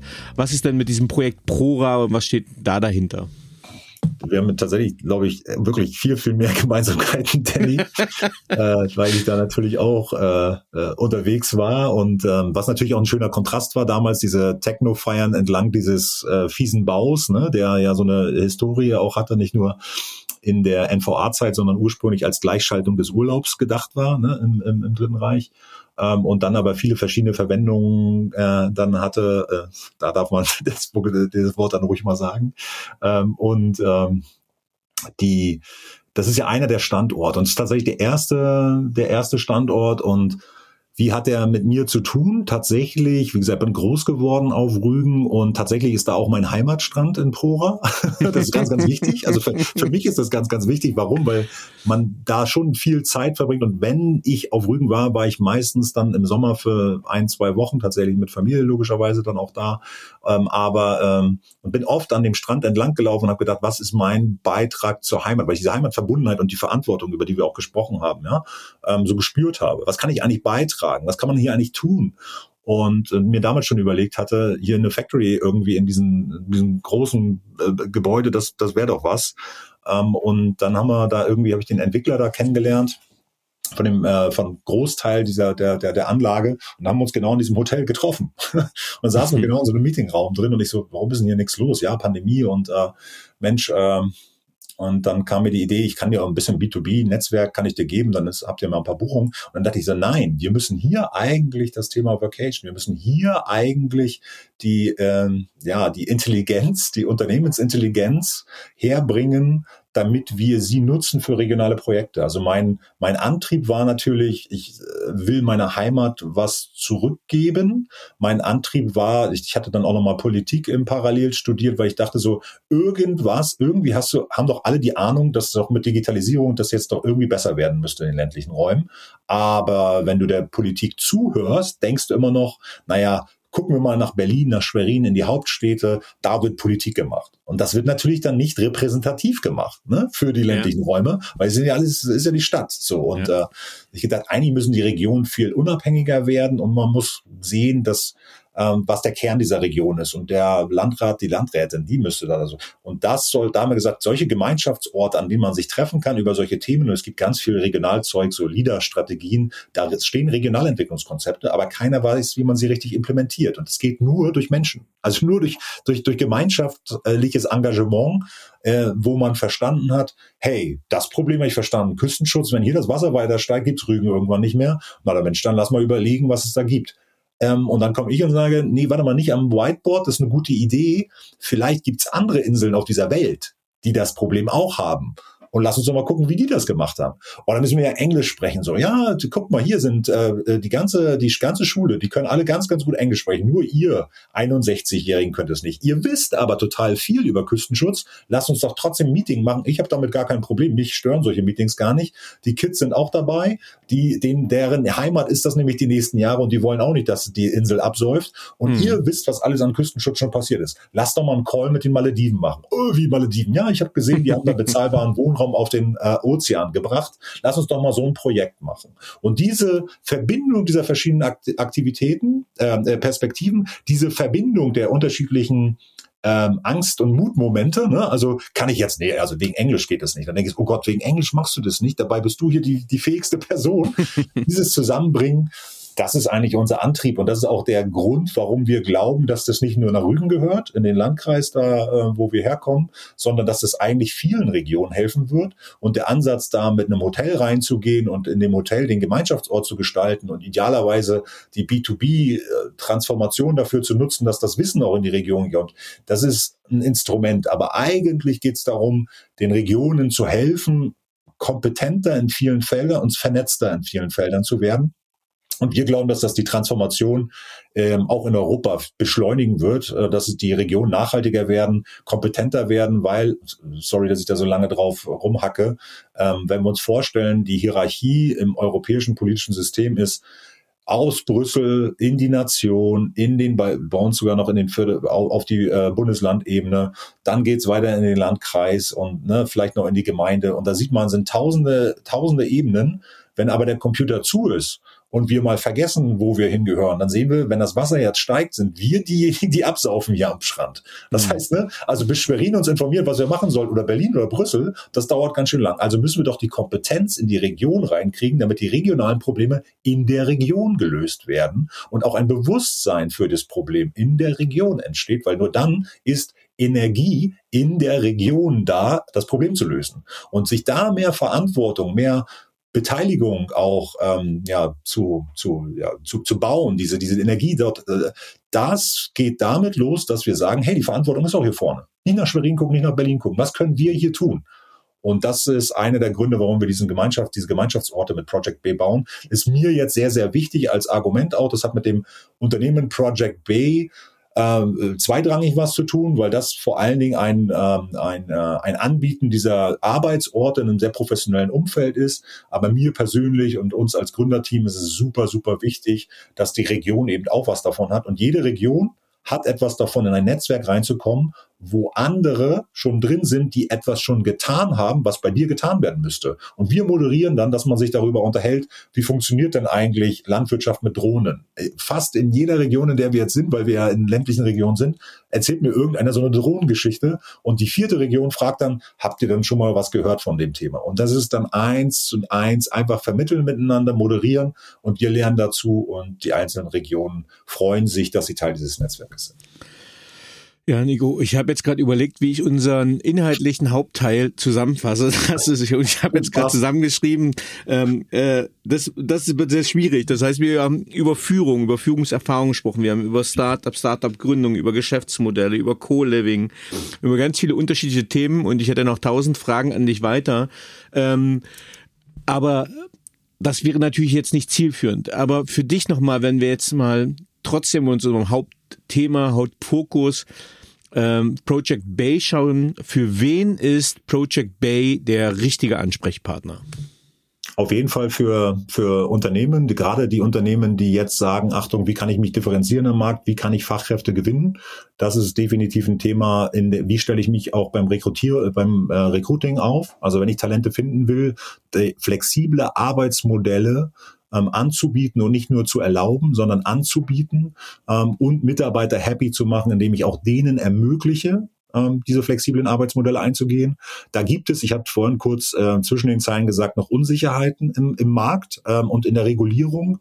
Wir werden am Ende Januar eine Vocation-Konferenz machen auf Rügen, äh, genau mit äh, 50 PersonalstrategInnen und Experten aus dem Bereich Rechtskonformität, aus den Bereichen, was, müsst bei, was muss bei MitarbeiterInnen passieren, also Selbstmanagement, digitale Skills, was erwarten unterschiedliche Generationen. Und am äh, dritten Tag gucken wir uns das Thema Benefits eben auch nochmal genau an, wie wirken verschiedene Benefits, Erholungsbeihilfen, Steuerfreibeträge eigentlich tatsächlich auf die Themen, kann ich Talente dadurch finden, kann ich meine Mitarbeiter dadurch happy machen? Und dann einfach wollen wir jedem, der da teilnimmt, immer die Möglichkeit geben, dass sie ihre, äh, ihre Personalstrategie dort aufschreiben, weil wir machen nicht sechs Stunden, sondern tatsächlich jeden Tag von 10 bis 13 und von 14 bis 15.30 Uhr nur viereinhalb Stunden Konferenz und drumherum ist viel Networking, Freizeitaktivitäten, aber auch Arbeiten im Community Space einfach möglich. Deswegen äh, unsere Hauptzielgruppe sind Unternehmen, die Talente suchen und sich da am Markt letztendlich differenzieren wollen und die ihre Mitarbeiter ähm, ja, halten wollen. Und ich glaube, das ist ähm, ein großes Ziel. Also, äh, ich weiß, dass viele PersonalleiterInnen diesen Podcast hören. Das zeigt mir das Feedback immer. Ähm, wenn ihr die Seite sucht, äh, www.project-bay.de, ich denke, da findet ihr dann weitere Informationen und vielleicht auch einfach den Link zu Nico oder anderen kompetenten Ansprechpartnern ähm, von Project Bay. Nico, jetzt hätte ich, äh, ich wollte gerade sagen, meine Überleitung ist klassisch noch ein paar persönliche Fragen, aber unser Hauptgespräch war schon äh, sehr persönlich, aber jetzt noch ein paar vielleicht heitere Fragen. Äh, wir hatten das Thema auch schon. Was braucht Führung deiner Meinung nach heute wirklich? Ich, also ich glaube, dass ein sehr, sehr wichtiger Aspekt, ich glaube, diese ganzen Werte, die wir angesprochen haben, ist etwas, wo wir vielleicht nachschärfen müssen in einem Bild, was aber gestern schon bei Führung da war, ne? also Disziplin und klare, ähm, klare, klare Formulierungen, ein Verständnis für die Situation. Ich glaube, was sehr 2023 plus ist, ist Flexibilität. Also ein, ein neues Verständnis für gerade habe ich auch sehr gelernt und äh, das wäre für mich auch als Wrap-up eine einfache Version, auch wenn sie gar nicht so detailliert ist, von dieser hierarchischen, äh, industrialisierten Welt, in der wir ja leben, gehen wir in eine Netzwerkgesellschaft. Folglich ähm, äh, ändern sich viele Sachen allein aus dem Muster heraus Pyramide in Netzwerk. Da ändern sich viele Sachen draus, die wo man Startup, Industrie und Bundeswehr etc. Aber eine Flexibilität in der Führung ähm, braucht es wirklich, wäre meine 20 äh, Dezember 2023 Antwort, weil ich weiß nicht, welche ich im März 2024 geben würde. Über welche berufliche Leistung bist du besonders glücklich oder stolz erreicht zu haben? Ich glaube, die wichtigste fühlt sich so an, ne? Das äh, ich bin ja äh, Ossi und demütig erzogen worden, deswegen soll das immer andere bewerten. Aber was ich, also mir wirklich wichtig war, dass wir alle heile nach Hause gebracht haben 2007 nach dem Afghanistan-Einsatz, weil ich mich dafür sehr verantwortlich fühlte. Und das war ganz, ganz wichtig, dass alle gesund nach Hause kamen. Mhm. Eilig. Welche Fähigkeit bzw. Fertigkeit möchtest du gerne haben, die du noch nicht hast? Ah, das gibt, ich bin tatsächlich so, äh, ich bin da so ein, so ein, so ein Planer und ich weiß schon, ähm, was ich als nächstes, äh, ich finde Studieren ganz, ganz spannend, Fernstudieren ganz, ganz spannend und äh, Fähigkeiten erwerben, so Roadmap-mäßig ganz, ganz spannend. Habe ja schon gesagt, dass ich immer versuche, so interdisziplinär Zeug zu lernen. Und wenn ich ähm, äh, ich glaube, mir fehlt eine, eine, eine, eine besser, ein besseres juristisches Verständnis für Situationen. Das ist ja fast eine Kenntnisse, ne? Das, äh, aber auch eine, diese Brille besser, besser tragen zu können. Also so, ich werde wahrscheinlich da nochmal in dem Bereich nochmal aktiv und auch nochmal in dem äh, Wirtschaftsrecht äh, äh, Sektor mich nochmal bewegen, weil ich glaube, dass diese Perspektive bin sehr kreativ, äh, habe viele Ahnungen durch die verschiedenen Trends etc. Aber eine, eine, diese die juristische Disziplin als solche, die interessiert mich noch. Äh, also intrinsisch interessiert die mich, kann, können sich vielleicht viele nicht vorstellen, warum, aber äh, das ist endlich tatsächlich nochmal ein Thema, da habe ich nochmal so, eine, so, so einen White Spot, wo ich glaube, dass da noch viele Erkenntnisse rauskommen, die äh, ja mein Bild nochmal ergänzen. Ähm, okay. Äh, in, also okay. als als kompetent, nee, ich muss ich muss lachen, weil öffentliches Recht war so mein schlechtestes Fach im Studium und ich äh, mochte die Juristerei nicht. Ich kenne den Mehrwert, ist mir total bewusst, weil ich auch gerade wieder in Vertragsverhandlungen bin. Ja. Aber diese Kompetenz habe ich ausgelagert, weil ich habe extra eine Juristin geheiratet. Also das ist bei mir sauber verteilt. Klar. Okay. Klar. aber aber als Takeaway vielleicht für die Zuhörerinnen. Ähm, äh, weil Nico ja auch gesagt hat, er geht das Ganze strategisch an, finde ich total sinnvoll. Ich habe auch gerade meinen Weiterbildungsplan für 2024 gemacht und mal priorisiert, kategorisiert mhm. äh, fürs Kompetenzportfolio. Was brauche ich, was hätte ich gern? Ähm, ist es sinnvoll, jetzt am Jahresende das vielleicht mal anzuschauen und äh, das auch strategisch anzugehen? Ähm, welche drei Bücher haben dich am meisten beeindruckt oder beeinflusst? Oh, sehr gute Frage. Ich lese sehr viel, ähm, meiner Frau zufolge zu viel Fachzeugs. Deswegen ähm, und bin immer sehr von gerade den letzten Büchern äh, beeinflusst. Ähm, aber was auf jeden Fall, was auf jeden Fall ähm, mich sehr geprägt hat, war hier die Zeit, als ich diese Themen äh, schnelles Denken, Denken, langsames Denken, klar, des klaren Denkens, mhm. also die Verzerrungen, mit denen wir uns bewegen ne, in der mhm. Wahrnehmung, das fand ich ganz spannend und das fand ich zu, ich habe es zu spät gelesen, also ich habe es tatsächlich nach der Bundeswehr Anfang Siemens gelesen, was ich so dachte, wow, wenn du, also das wäre nochmal echte, ich hoffe, du hast das in deinen Seminaren drin, deinen Führungsseminaren drin, weil ich dachte so, wow, das, da habe ich echt zwei, drei Mal so ganz, ganz typische da ist jemand vor mir, der macht einen Halo-Effekt, der macht einen guten Eindruck und der, der wirkt so, als ob er das kann und so. Und ich habe einfach nicht mehr reingeguckt in die Themen und habe dann meine Schlussfolgerungen, meine Entscheidungen einfließen lassen. Also so diese, was, äh, wie funktioniere ich als Mensch und welche Verzerrungen habe ich in meinen Entscheidungen, die ich treffe, fand ich total spannend. Also es ist ja nicht nur Kahneman und schnelles, langsames Denken, sondern Kunst Wolf, des klaren Denkens, ja. da fällt mir der äh, Wolf Dobelli kann ich da empfehlen, der hat sehr schöne Genau, genau, genau, der, das ist genau. Und ähm, ansonsten äh, finde ich ganz spannend äh, immer die ähm, tatsächlich auch schon noch äh, die die äh, strategisch militärstrategischen äh, Biografien, egal wie ätzend lang sie sind, ähm, denke ich immer noch, dass das sehr zeitgemäß ist, sich so mit solchen Strukturen ähm, auseinanderzusetzen. Ne? Das äh, das finde ich, äh, also tatsächlich selbst vom Kriege, ne? Also hier Clausewitz und so, das finde mhm. ich, also da, da, da gewinne ich auch was ab. So und äh, ansonsten lese ich, mache ich mir da auch meinen Plan und sage äh, auch pro Jahr irgendwie so, dass ich ähm, alle zwei Wochen ein neues Buch habe. So jetzt äh, mein KPI war da 26 für dieses Jahr, das habe ich gerade geschafft, abgehakt. ja. Okay. Was waren die drei einflussreichsten Erkenntnisse, die deine berufliche Entwicklung bestimmten? Ich, das ist eine sehr gute Frage. Ich habe die, ich habe ein, also es ist ja, man kann sich ja im Nachhinein da immer auch eine schöne Geschichte zurechtlegen. Ne? Mhm. Ähm, ich habe ja nur relativ viele ich habe siebenmal probiert und viermal ist sehr erfolgreich gewesen, das Studium.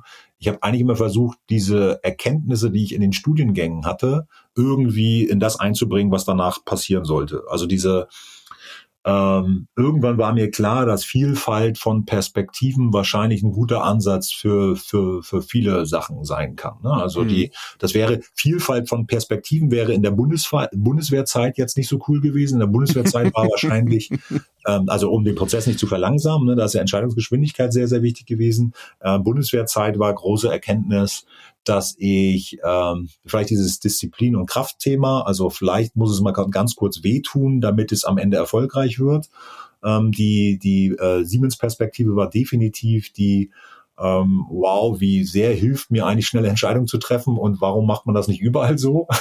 mhm. das, äh, das war definitiv das. Und dann kam oft, äh, und da be bewege ich mich heute noch sehr drin, und das ist eigentlich auch das, was ich vorhin als Wrap-up formuliert habe, diese Perspektive, schau mal, die Welt hat sich, wir sind in einer verrückten Zeit, in der es nicht mehr so läuft, wie es uns in der Schule beigebracht wurde. Hierarchien haben einen Sinn, aber Komplexität und schneller Wandel wuppe ich nur, indem ich den anderen erzähle, was sie von mir erwarten können und die anderen möglichst schnell, egal ob als Institution oder als Einzelperson, mir sagen, was sie können, damit wir schnell ähm, und Brücken bauen und agieren können. Weil diese Taktiererei, ich bin in einem Bewerbungsgespräch, mach den langen Bogen und tu so, als ob ich gut bin und hab dann morgen eh ne, da, muss ich sagen, ein, ein Verständnis. Ich kann subnational mit den Malediven zusammenarbeiten. Da brauche ich keinen aus Schwerin dafür. Ich kann ähm, äh, relativ schnell sagen, ich kann, ich kann jeden auf dieser Welt ansprechen. Also wir sind eine Netzwerkgesellschaft geworden und wenn ich weiß, was meine Ziele sind, kann ich in der, der Netzwerkgesellschaft durch Netzwerkmanagement und viele digitale Medien, Podcast hier, ähm, Sachen erreichen, die, ähm, wenn ich mal das hierarchische Verständnis wieder einschalte, ich mich niemals trauen würde. Ähm, und ich glaube, äh, weil da so viele Sachen sich verändern und sich immer schneller verändern, ist diese, diese Erkenntnis, dass wir uns eher in Netzwerken bewegen und ich sehe Systemtheorie hier, ne, bei, bei, bei dir ja auch stehen.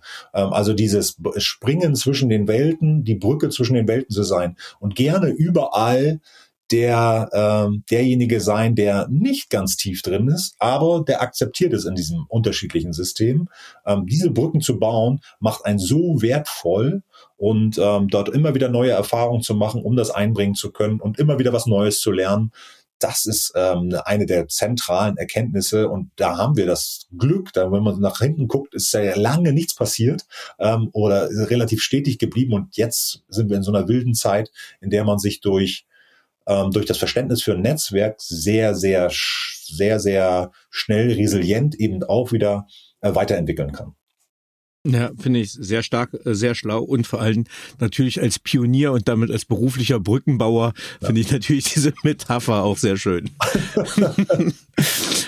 ähm, wenn du mit einer historischen oder lebendigen Persönlichkeit einen gemeinsamen Abend verbringen könntest, mit wem würdest du es gern tun und warum?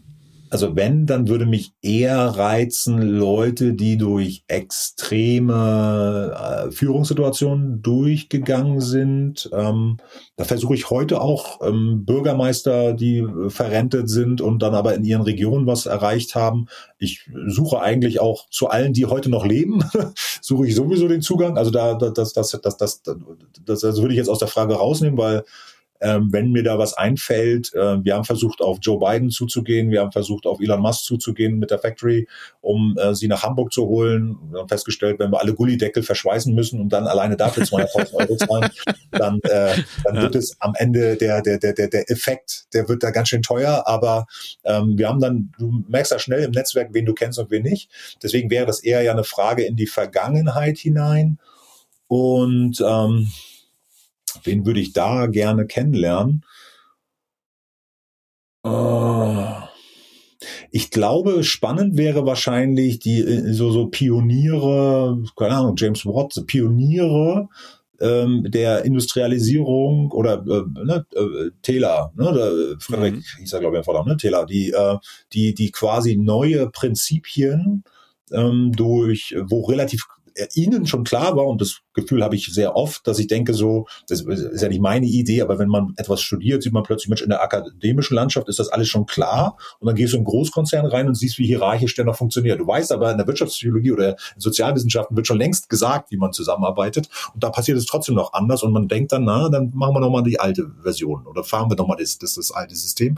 Und das fände ich spannend. Du bist eigentlich überzeugt davon, dass dein Paradigma irgendwie das Richtige ist und die Geduld zu haben und es durchzuziehen und am Ende vielleicht äh, ja eine, eine, ganz, ganz große Veränderung eingeleitet zu haben. Und da so von, von diesem berühmten Namen mal einen äh, äh, eine halbe Stunde Podcast zu kriegen und zu sagen, wie war denn das bei dir? Warum hast du dann weitergemacht, obwohl die alle gesagt haben, ähm, ja, vielleicht hier die Erde ist eine Scheibe. Ne? Also warum hast du weitergemacht? Das sind äh, diese, diese Kraft, da merke ich manchmal, dass ich auch ein Gefühl habe, dass, ähm, dass äh, dieser Club der Freaks, die wir ja teilweise sind, äh, wenn wir uns über solche Sachen austauschen, dass der dass der, dass der, dass der, dass der da sein muss, damit alle diese Energie behalten, weil natürlich es ganz, ganz schwierig ist, wenn die Transformatoren, die ein Prozent sind, ähm, zu viel mit ähm, Leuten sprechen, die dir sagen, nee, es muss alles genauso weiterlaufen. Wenn, wenn es genauso weiterläuft, werden wir planetare Transformation nicht hinkriegen, werden wir das, was da gerade in der Ukraine passiert, nicht hinbekommen. Es müssen sich viele Sachen ändern und äh, viele Ansätze da draußen sind ganz schlau aber die soziale Innovation, das in die Gesellschaft reinzukriegen, ist schwer. Und da würde ich gerne mit Leuten mich unterhalten, die das schon mal gemacht haben. Mhm. Ich würde deine Antwort mal auf äh, drei Wörter runterkürzen. Äh, Frederick Winsler Taylor. Also ich habe den Namen nochmal schnell nachgeschlagen. Äh, das wäre quasi dein Vorschlag äh, mit allen Erweiterungen, die du gerade angebaut hast. Wir sollten viel zusammen, äh, Danny, wir sollten sehr, sehr viel zusammen machen, weil diese äh, Kürzungsfähigkeit. Ah, das ist nochmal eine, guck mal, da sind wir doch bei der Fähigkeit. äh, das, da haben wir sie die, doch. die Aufgabe obliegt ja dann mir als Moderator, also auch wenn ich die heute nicht ganz so erfolgreich geschafft habe vom Zeitmanagement her. Also ähm, grundsätzlich um mein Leben, weißt du, das ist ja schon noch. ähm, wenn du dein jugendliches Ich treffen würdest, ja. was würdest du ihm raten? Gar nichts, tatsächlich gar nichts, äh, weil ich glaube, dass ich tatsächlich diese, oh, ich habe zuletzt gerade einen Artikel gelesen, dass Naivität ja echt was Gutes ist. Und äh, ich sie auch in vielen Bereichen ja noch habe, habe ich ja gerade, glaube ich, auch viel zu lang erklärt, äh, diese Naivität von Dingen zu sehen und sie trotzdem zu kämpfen, auch wenn man einfach vielleicht Immobilien kaufen könnte und sie entwickeln könnte und einfach Geld damit verdienen könnte. Äh, dass äh, ich würde äh, nicht Einfluss nehmen wollen, weil ich habe sehr viele Sachen durchs durch Situationen gelernt, so wo ich sagen muss, das ist echt gut gelaufen. Also im, im, Nachhinein fragt man sich, Mensch, wo war das Glück oder so? Ne? Die, aber ähm, aber zum ersten Mal, jetzt komme ich doch nochmal mit der Bundeswehr-Story, bei so einer äh, so zu erleben, Achtung, wenn du Führungskraft bist, bist du mal kurz der, der das 11,7 Kilo schwere Maschinengewehr trägt mhm. ähm, und läufst damit vor, um zu zeigen, es geht, aber du trägst es nicht mehr selbst. Deine Fähigkeit muss jetzt sein, die Menschen zu motivieren, die Soldaten zu motivieren, dass sie es übernehmen ne? und nicht den einfachen Weg zu gehen und sagen, oh, ich trage das jetzt und so. Und deswegen diese diese diese Reflexionsprozesse, auch äh, Mensch, was du vorhin gesagt hast, äh, ich relativiere hier alles, die Leute regen sich auf, wer im Einsatz war, regt sich nicht mehr auf. Diese ganzen Botschaften, die da kamen, das war schon gut so, dass ich das vorher nicht wusste. ja. Ähm, also du sagst deinem jugendlichen Ich nix und rätst ihm einfach äh, nix und äh, lässt ihm die Naivität, das Leben auf sich zukommen zu lassen. Na, wie willst du ähm, verschiedene Perspektiven kennenlernen, wenn du von Anfang an so multi unterwegs bist? Ich glaube, so reinzutauchen in die, in die Bundeswehr und zu so sagen, Bundeswehr ist mein Ding. Zack. So reinzutauchen in die Industrie, zu sagen, Industrie ist mein Ding. Zack. Reinzutauchen in die Startup-Szene und zu sagen, Startup-Szene ist mein Ding. Und jetzt natürlich, irgendwann beim dritten Zack, weiß ich, Mensch, da kommt ja immer wieder irgendwie eine neue Perspektive. Vielleicht ist ja Netzwerkgesellschaft und Perspektivenwechsel mein Ding. Zack. Mal gucken, was als nächstes kommt. Was möchtest du am Ende deines Lebens von dir sagen können, erreicht zu haben? Na, da gibt's ja da draußen äh, genug Sachen, ähm, die äh, erreicht werden müssen. Und ich würde da durch die, tatsächlich ist mein, mein, mein, mein, mein, mein Zweck, Menschen zusammenzubringen, damit wir die ähm, die, diese ganzen planetaren Sachen, die jetzt vor uns liegen, die nämlich nicht durch nationale Anstrengungen oder regionale Anstrengungen gelöst werden können, dass ich da meinen Teil dazu beitrage. Und ich bin da auch confident, dass, dass, dass ich das, dass, dass ich, dass wir da jetzt gerade einen Ansatz gefunden haben. Aber tatsächlich, die Sachen, die da draußen sind, das sind die Herausforderungen. Ich habe irgendwann mal war ich sehr happy, dass ich die Sustainable Development Goals entdeckt habe. Ähm, auch große, große Themen. Und ähm, ja, ich habe mich gefragt, wie ich dazu beitragen kann und alles, was ich tue, wie den Company Builder, Hero Founders bauen, wie ähm, Project Bay bauen, ähm, das ist mein Versuch, da was dazu beizutragen, dass wir diese ganzen Sachen auch lösen können. Und das steht hoffentlich auch auf meinem Grabstein dann irgendwann. Sehr schön. Wird ein größerer Grabstein? Virtuell, der kannst du scrollen. Das, kannst du scrollen. Das Tablet. Ähm, die Holofläche. Ja, genau. Hast du ein Lebensmotto, Credo oder Mantra? Und wenn ja, wie lautet es? Ja, dies äh, ist tatsächlich dieses, ähm, es englische bekannte Only those who've changed äh, perspective can create something new. Also nur die, die Perspektiven wechseln, können was Neues gestalten. Und äh, das ist tatsächlich äh, mein Lebensmotto, das immer, und das spielt von der Lagefeststellung, Lagebeurteilung, Entschluss äh, wow, vielleicht gibt's ja bei der Lagefeststellung noch eine andere Perspektive. Äh? Und äh, deswegen Perspektivenwechsel als Grundlage für äh, um Neues zu schaffen. Und das Ganze machen wir natürlich nur, weil wir irgendwie aktuelle Themen lösen wollen. Ne? Das, das, äh, aber Perspektivenwechsel, um Neues zu gestalten, ja, das ist mein Lebensmotto. Sehr stark. Äh, lieber Nico, äh, du hast es geschafft. Vielen, vielen Dank ähm, über äh, ein Portfolio an Themen, die du mit mir bearbeitet hast. Ähm, ich glaube, da könnten wir viele Podcasts rein aufmachen über Führung, über Disziplin, über Systemik, über Agilität, über Netzwerke. Äh, wir haben alles mal so ein bisschen touchiert. Ähm, ich finde es mega spannend. Du hast ein spannendes Leben. Du hast schon viel auf die Beine gestellt. Vielen, vielen lieben Dank, dass du Gast im Paperwings Podcast warst. Du hast es auch geschafft, Danny. Die, die Hörer haben es geschafft. Und äh, ja, vielen Dank, dass ich dabei sein durfte. Hat mir ganz viel Spaß gemacht. Und äh, gerade am Thema äh, Project B, alle, die das hören, äh, wenn ihr irgendwie eine Möglichkeit seht, ähm, dort irgendwie zu unterstützen, ähm, das, äh, das, äh, das würde uns sehr helfen. Und deswegen äh, vielen Dank, dass ich dabei sein konnte. Danke und Servus. So, liebe Zuhörerinnen und Zuhörer, ich hoffe, Ihnen hat dieser Podcast gefallen. Wenn er Ihnen gefallen hat, hinterlassen Sie gerne ein Abo, eine positive Bewertung und empfehlen Sie diesen Podcast weiter. Bleiben Sie gesund. Mit besten Grüßen, Ihr Danny Herzog Braune.